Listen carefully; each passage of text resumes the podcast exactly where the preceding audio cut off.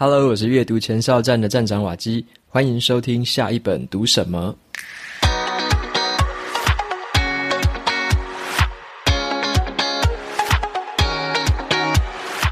今天我想要跟大家分享的这本书，是我非常喜欢的一本传记。在我读过这么多传记里面，这本总是让我印象深刻，而且还是会想到它里面讲过的一些名言。好，这本书的名字叫做《跑出全世界的人》。那我念一下它的副标题，你就知道这本书在讲什么东西。副标题是 Nike 创办人菲尔奈特梦想路上的勇气与决心。OK，所以这是一本 Nike 创办人自己写下来的这个算是回忆录，或者说你也可以讲它是一个传记。他就是在讲菲尔奈特先生他这个人怎么创办 Nike，这一路上到底遇到了哪一些事情。OK，那这本书我觉得它很特别的地方。就是说，我们会发现很多的那种传记，可能都是这种创业家或者说成功的企业家，他想要出来写他的可能丰功伟业，好讲以前的一些好厉害的事迹啊，然后说自己克服了多大的困难之类的。那这本书的话，我觉得不太一样。这本书的开始的时间点是菲尔奈特先生他小时候，然后再到他的青年，然后接下来当然是出社会创办 Nike 公司。但是这本书的尾声结束的时候，它结束在哪里？它结束在一九八零年，Nike 正式上市成为上市公司的这个时间点，它结束在这边。所以你发现的是，Nike 的这个创办人他想要告诉我们的是，在 Nike 上市之前的这段故事，而不是上市之后的那一些丰功伟业或者那一些很厉害的事迹。所以他明明可以讲那些东西，但是他为什么在他唯一写过的这一本回忆录里面，他却挑了这个前面的这段精华来写？好，那这就是很有趣的地方了，因为这前面才是真正有意思的这个过程。而且菲尔奈特先生呢，他在讲这个故事的过程中，我觉得他的整个写作的方式，或者你可以说他整个表达的方式，真的非常的诚恳。他不像是说一个很伟大的企业家在跟我们说教，他反而是真正用他那时候的一个心路历程，从他那时候的观点，他那时候真正遇到的困境，遇到的迷惘。用那样子的一个角度去写出来，所以我觉得这本书非常非常的真诚，是我觉得它很让我印象深刻的一个特色。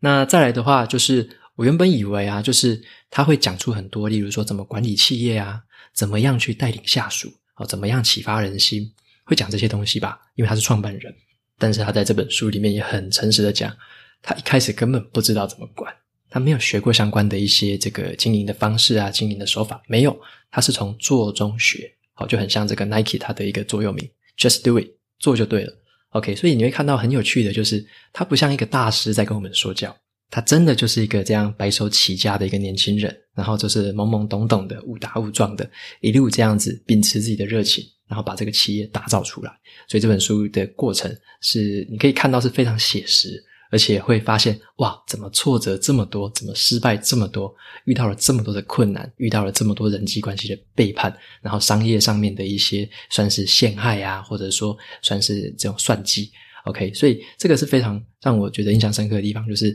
他在这个书的过程里面，OK，他不是说教式的，而是他是带着你从他的这个视角、他的视野一路的看他这样子的心路过程，怎么样的让 Nike。成为一个这样子一个后来很伟大的一个企业。那么在今天的节目里面呢，我就想说跟大家分享里面几个有趣的故事，以及呢这本书给我读完之后，我有获得一些启发的这三件最重要的事情。好，那接下来的话，我就来简单介绍一下这本书里面的内容。那菲尔奈特先生呢，他本人是这个奥勒冈州，美国奥勒冈州出生的一个人。小时候呢，其实他很喜欢跑步，他甚至。有过梦想，是想要当一个运动员，但后来也知道说自己的身体素质啊，或者说身体的条件是没有办法成为一个运动员的，所以他后来也没办法就是坚持这个梦想下去。也因为这样的事情呢，让他觉得说人生的方向跟这个目标到底在哪里？到底接下来自己要做什么？他那时候感到非常非常的迷惘，所以他也试着先到处去旅行，之后去汲取一些灵感。那在这个过程中，他就有一个发想。他就喜欢跑步嘛，虽然说那时候跑步这个运动还没有那么盛行，好，在他那个年代，大概是一九六零年左右，那时候还没有跑步这个运动，没有被大家那么样的喜欢。但是他就觉得说，在这个时候，这个穿的球鞋怎么这么老掉牙，怎么都没有进步，几十年来都一样。所以他就突然想到说，因为在一九六零年代那时候，日本的这个工艺科技非常的这个先进，那时候日本做的鞋子也几乎是最好看的，所以他就突发奇想说，诶，那我要不要去把日本这个鞋子买进来，就是有点像是代理商哦，买到美国来，那在美国这边来贩卖，那这样感觉好像是一个生意哦，所以他就跟他的爸爸借了五十美元。有点像是创业，OK，借了五十美元，用这笔钱来跟日本的这个做鞋子的公司来买了十二双的这个跑鞋。那他买的这个公，他应该说他买的这个对象是跟鬼冢株式会社这家公司买，OK，鬼冢株式会社。那这家公司后来就变成了亚瑟士，大家要在慢跑的话，应该知道亚瑟士这家公司。好，它的前身就是鬼冢株式会社。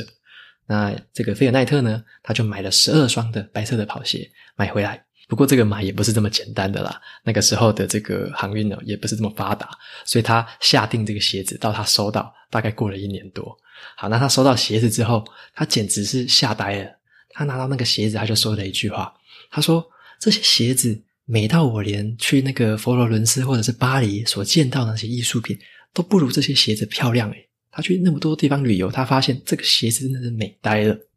所以他就觉得哇，厉害了，他就开始想要把这个鞋子拿去卖给其他人。他本来是想说要拿去那种运动用品店卖，就是卖那种代理这样子，但是其实没有人想要理他，因为那个时候跑步还不是一个风潮，所以没有人知道他干嘛。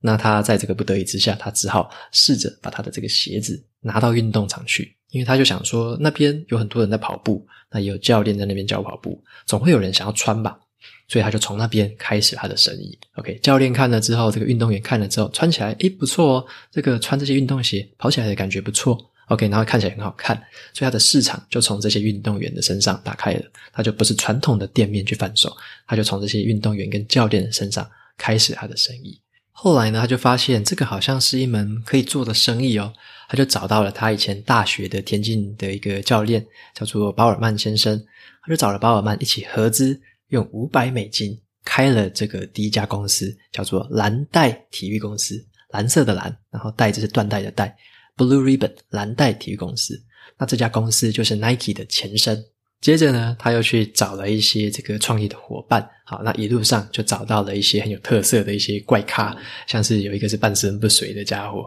那还有一个是很喜欢酗酒，然后又胖胖的人，那还有一个是非常喜欢读书的一个人，所以他就找到了这一些很怪咖的一些创业伙伴，那他们共同就有一个特质，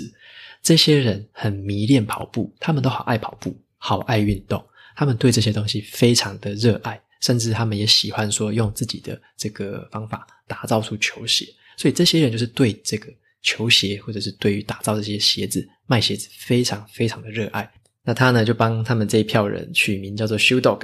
那 Shoe Dog 英文是这样子啊，那翻成中文的话就是鞋子狗嘛，鞋狗 Shoe Dog。那这个鞋狗其实也是这本书的英文书名。OK，这本书的英文书名就叫做 Shoe Dog。可是如果翻成鞋狗，可能没有人想要买了，因为看不懂是什么东西。好，那鞋狗背后的一个含义是什么？作者他的解释是呢，鞋狗指的就是那一些全心全意投入其中去努力制造、销售、购买，还有设计鞋子的人。那一辈子从事这个行业的人呢，会乐于使用这个词来描述其他一样是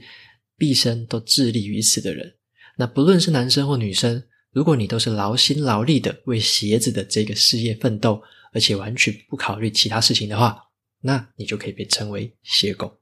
OK，所以这个鞋狗的含义是这样，就是对于这个鞋子这个事业，真的是非常非常投入这样这样子一个身心灵的状态。他认为你就有资格被称为鞋狗。那他的这些创业伙伴，这些怪咖跟他一样，都是这样子充满热情的人。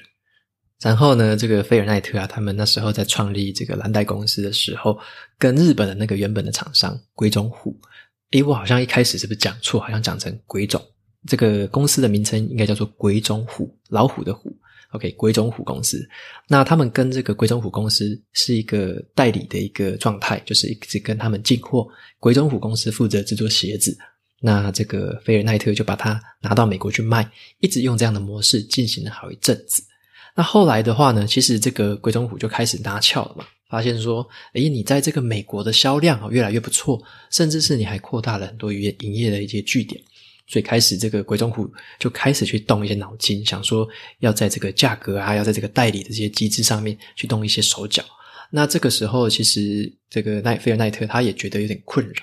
那他也直接飞到日本去跟这个鬼冢虎打交道，就去跟他协商啊，然后用日本人的方式去跟他们协商。所以在这边也讲到了一些日本的利益跟那时候的社会背景，很有趣哦。那他那时候呢，就是有发现说日本人。这个谈事情的时候，就是表面是一套，但是这个背后是一套。他就觉得怎么跟这个美国人不太一样，美国人就是大剌剌的说什么就是什么嘛，所以他就有发现这种文化上的差异，也让他非常的难处理。所以在这边，他也有吃了蛮多的苦头，所以他在这个处理上面并不是非常的顺利。甚至后来，这个鬼冢虎公司也派了其他的厂商哦，在这个美国地方跟这个菲尔奈特较劲。反正就是一些商业上面的一些这个算计还有行为哦，那让菲尔奈特也是跟他的伙伴一起在这边抵抗着这件事情，就是不想要让这个鬼冢虎得寸进尺。后来呢，他们在美国也想要试着打造自己的鞋子哦，就是自己试着在本土制造，不要让这个制作的这个话语权都在日本的人身上。所以他们后来也在美国本地去一直改良这个鞋子，一直改良款式，后来把这个制作的这个权利拿回来了手上。后来他们也在台湾找到了这个代理的制作商，所以我们其实台湾有帮 Nike 代工过非常多的鞋子。虽然说最后已经转往大陆了，但是中间是有一个这样的故事。他也曾经找台湾的这个厂商来做代理。OK，所以他就从这样的一个过程，从原本跟人家是代理这个鞋子来卖，到中间他就试着自己开发研发，那制作鞋子。后来再找了其他的代工厂进来帮他代工，变成了一个品牌。那在最后就打造成了一个商业的一个运动帝国，甚至是连鞋子之外也开始卖了其他的体育用品。所以他这样一个成长的一个过程，就是有经历了这一些不同的转换。那在这个过程里面，他也曾经一度面临破产，或者说银行不想要贷款给他，一直刁难，因为这个鬼冢虎就会用一些商业操作方式嘛，哦，就是两边一直在拉扯。那中间的话，他一度差点要倒闭。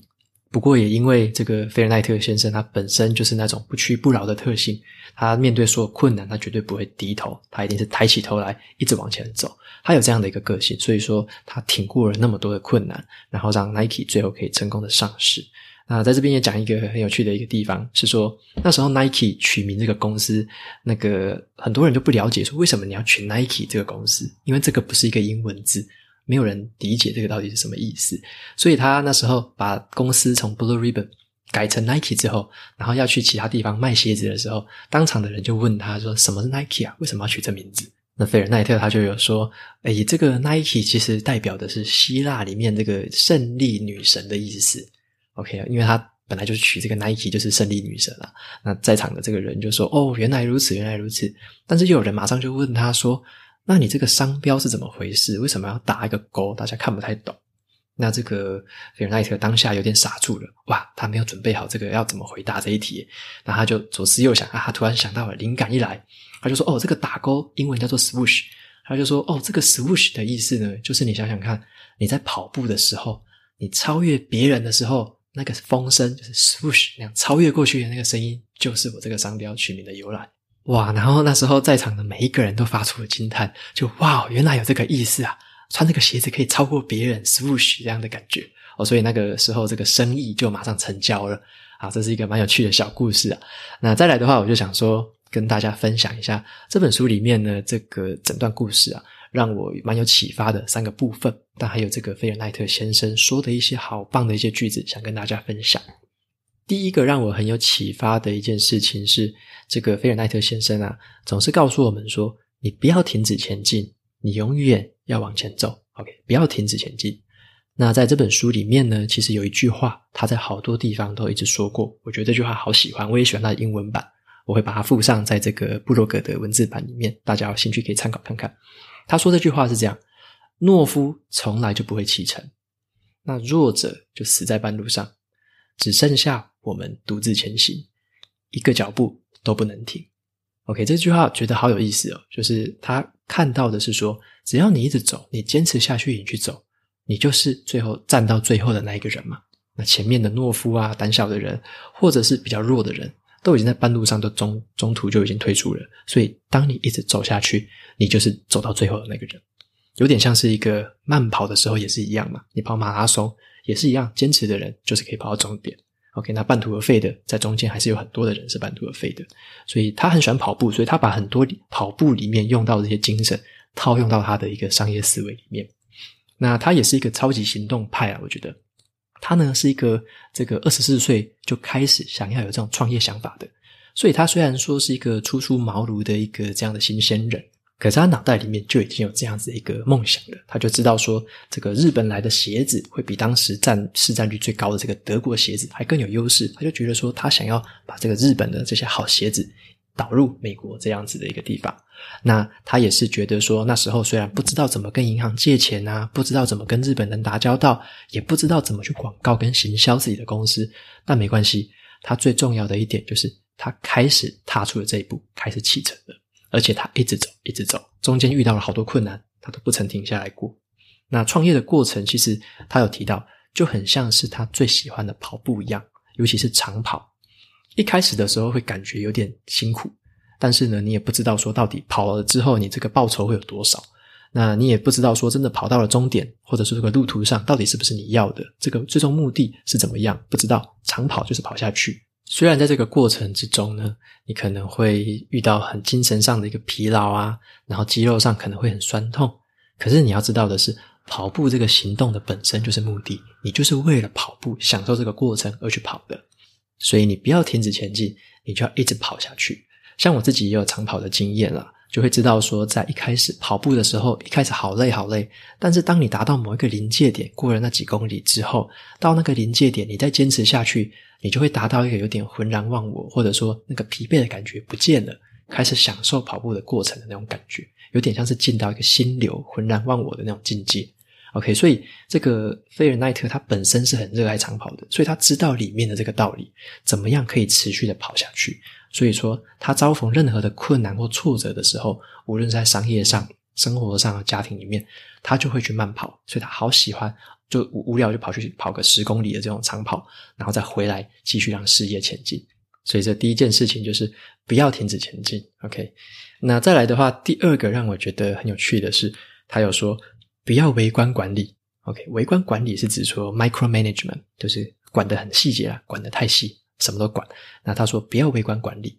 那因为菲尔麦特他本身呢，他就有说自己是一个很很少话的，他是一个内向者，他讲话讲很少。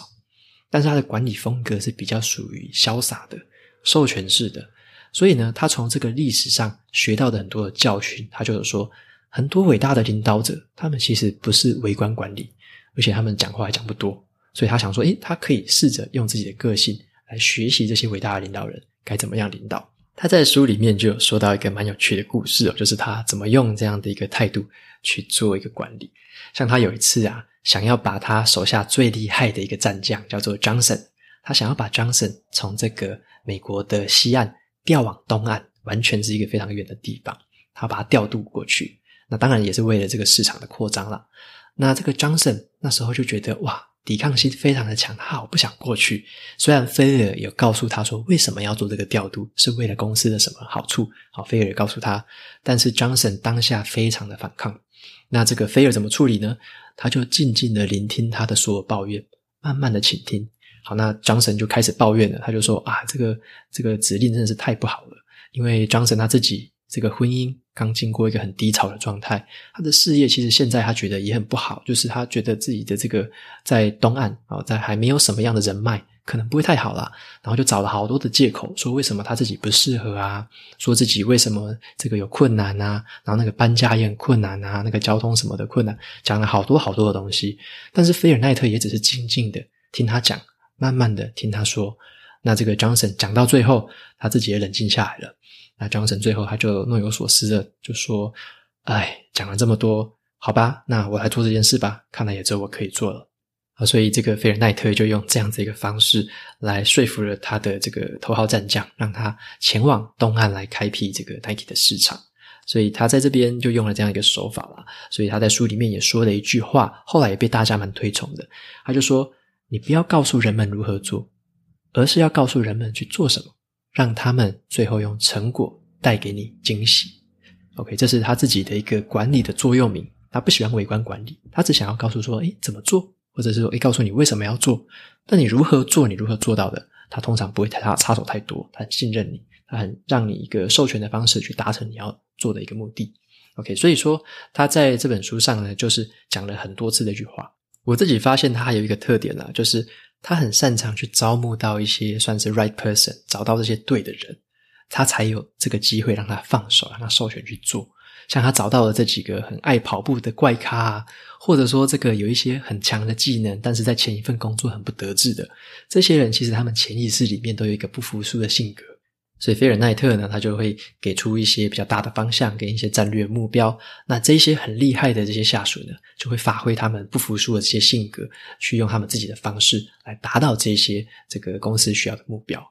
OK，所以这个地方的第二个学习就是不要凡事都太微观管理。OK，有时候你要试着放手，让底下的人去做，你不要告诉他如何做事情，而是告诉他，诶，你要做什么，那他可能就会用成果带给你惊喜。OK，不过这个也要因人而异了。比方说，这个人新人还没有任何的技能，你就放手给他做，那他可能会带给你的是另外一种惊喜。OK，那这个是不同的事情啊。所以他说这句话有他的意义，但是你也要小心是在什么场合下，或者说你的下属是什么样的情况之下，你可以用这句话去管理、去带领他们。再来的话，就是第三个学习，就是不要安于现状。OK，不要安于现状。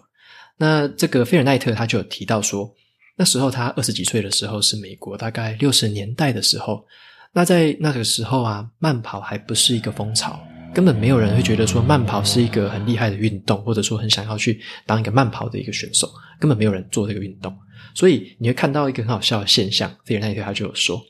当你在路边跑步的时候，然后就会有人开汽车开到你旁边，然后对你吹口哨去挑衅。这些开汽车的人呢，甚至有时候还会扔瓶子哦，就丢瓶子丢你。然后就是说，你在干嘛在跑步啊？为什么在那边跑？然后还会教他们说，你找一只马来骑吧，这马来骑都比你快。然后就开车就开走了。所以那时候跑步在人家的这个印象里面是一个可能是蛮 low 的运动，没有人看得起这个运动。反倒是菲尔奈特他本人是打从心底的热爱这件事情，他知道说这个东西会带给大家很健康的一个体魄，然后很有成就感的一个感受。所以他很坚持、很热爱这件事情，他不安于现况。即使现况是说大环境没有人喜欢，但他还是认为这件事情总有一天可以成功。那这个热情也延续到他后面做生意的一些心态上面。像他一开始啊卖这个鬼冢虎的第一批球鞋的时候，就是每个运动品店都不想要卖，那他只好去这个刚刚我说嘛，去田径场找教练啊，找这些跑者，亲自去跟他们销售。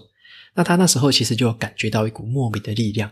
他就觉得说自己。以前这个他是卖百科全书的哦，一开始他是卖百科全书，那甚至他还有卖过一阵子的基金。OK，他觉得说卖那个东西虽然说小有成就啦，但是小有或者说小有报酬，这个薪水还是有一点的。但是他自己那时候是觉得心如死水，只有在他真正卖出这些鞋子的时候，他感觉到无比的这种畅快的感觉。那他就那时候非常的相信说，鼓励所有的人出来跑步这件事情会让整个世界变好。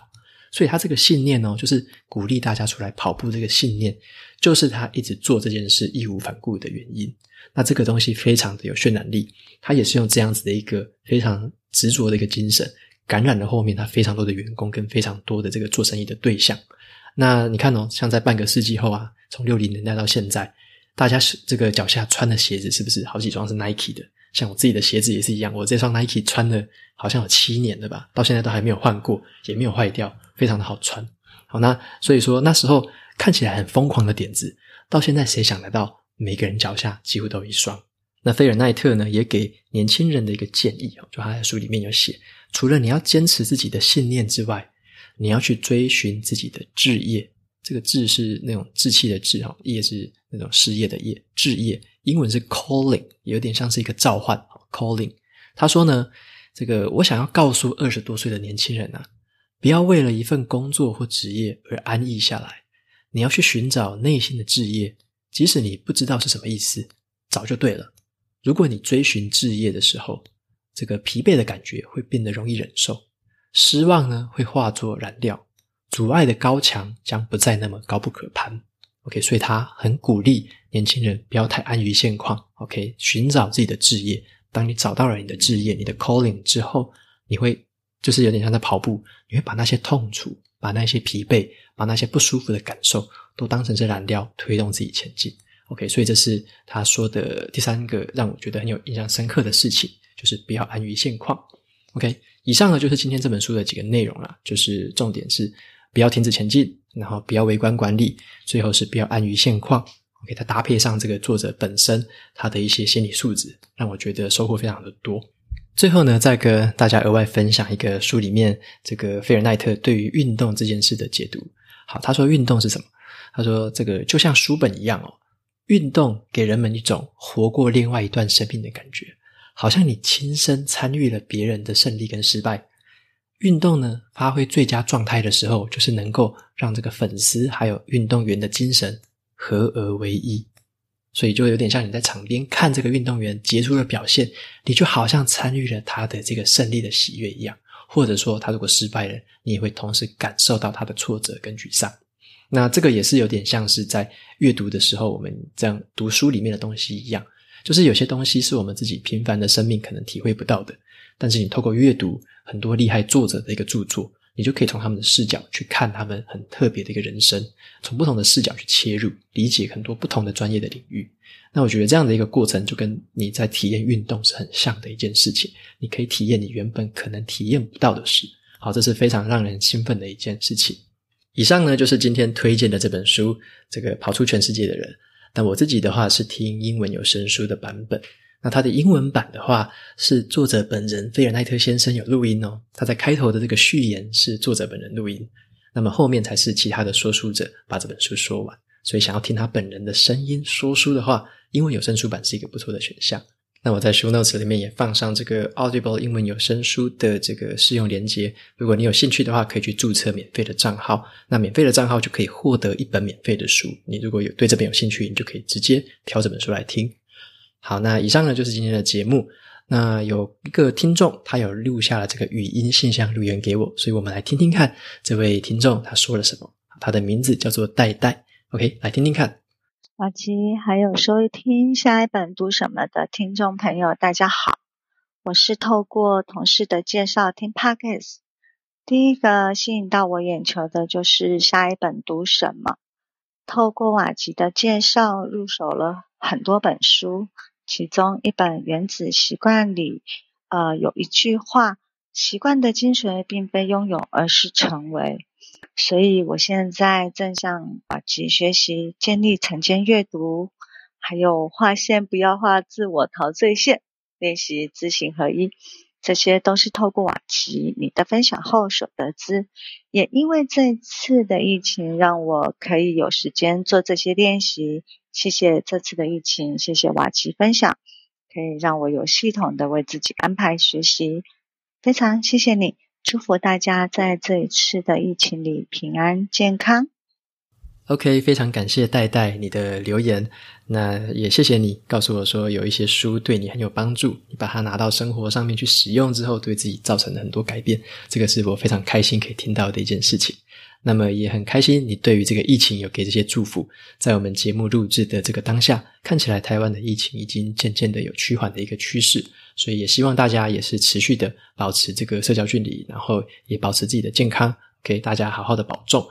希望我们每个人都可以好好的安度这一次的这个疫情的状态。好，那节目到这边就进到了尾声喽。如果你喜欢今天的内容，欢迎订阅下一本读什么。然后在 Apple Podcast 上面留下五星的评论，推荐给其他的听众。你也可以用行动支持我，每个月赞助九十九块，帮这个频道持续运作。如果你对这个频道有任何的想法，欢迎像刚刚那样可以留下你的语音留言的信箱。那可以在 Show Notes 里面找到这个连结，录下一段声音给我，我也会在节目上播放跟回答。那我每周呢也会在阅读前哨站的部落格分享一篇读书心得。喜欢文字版的朋友们，别忘了去订阅免费的电子报。好的，下一本读什么？我们下次见，拜拜。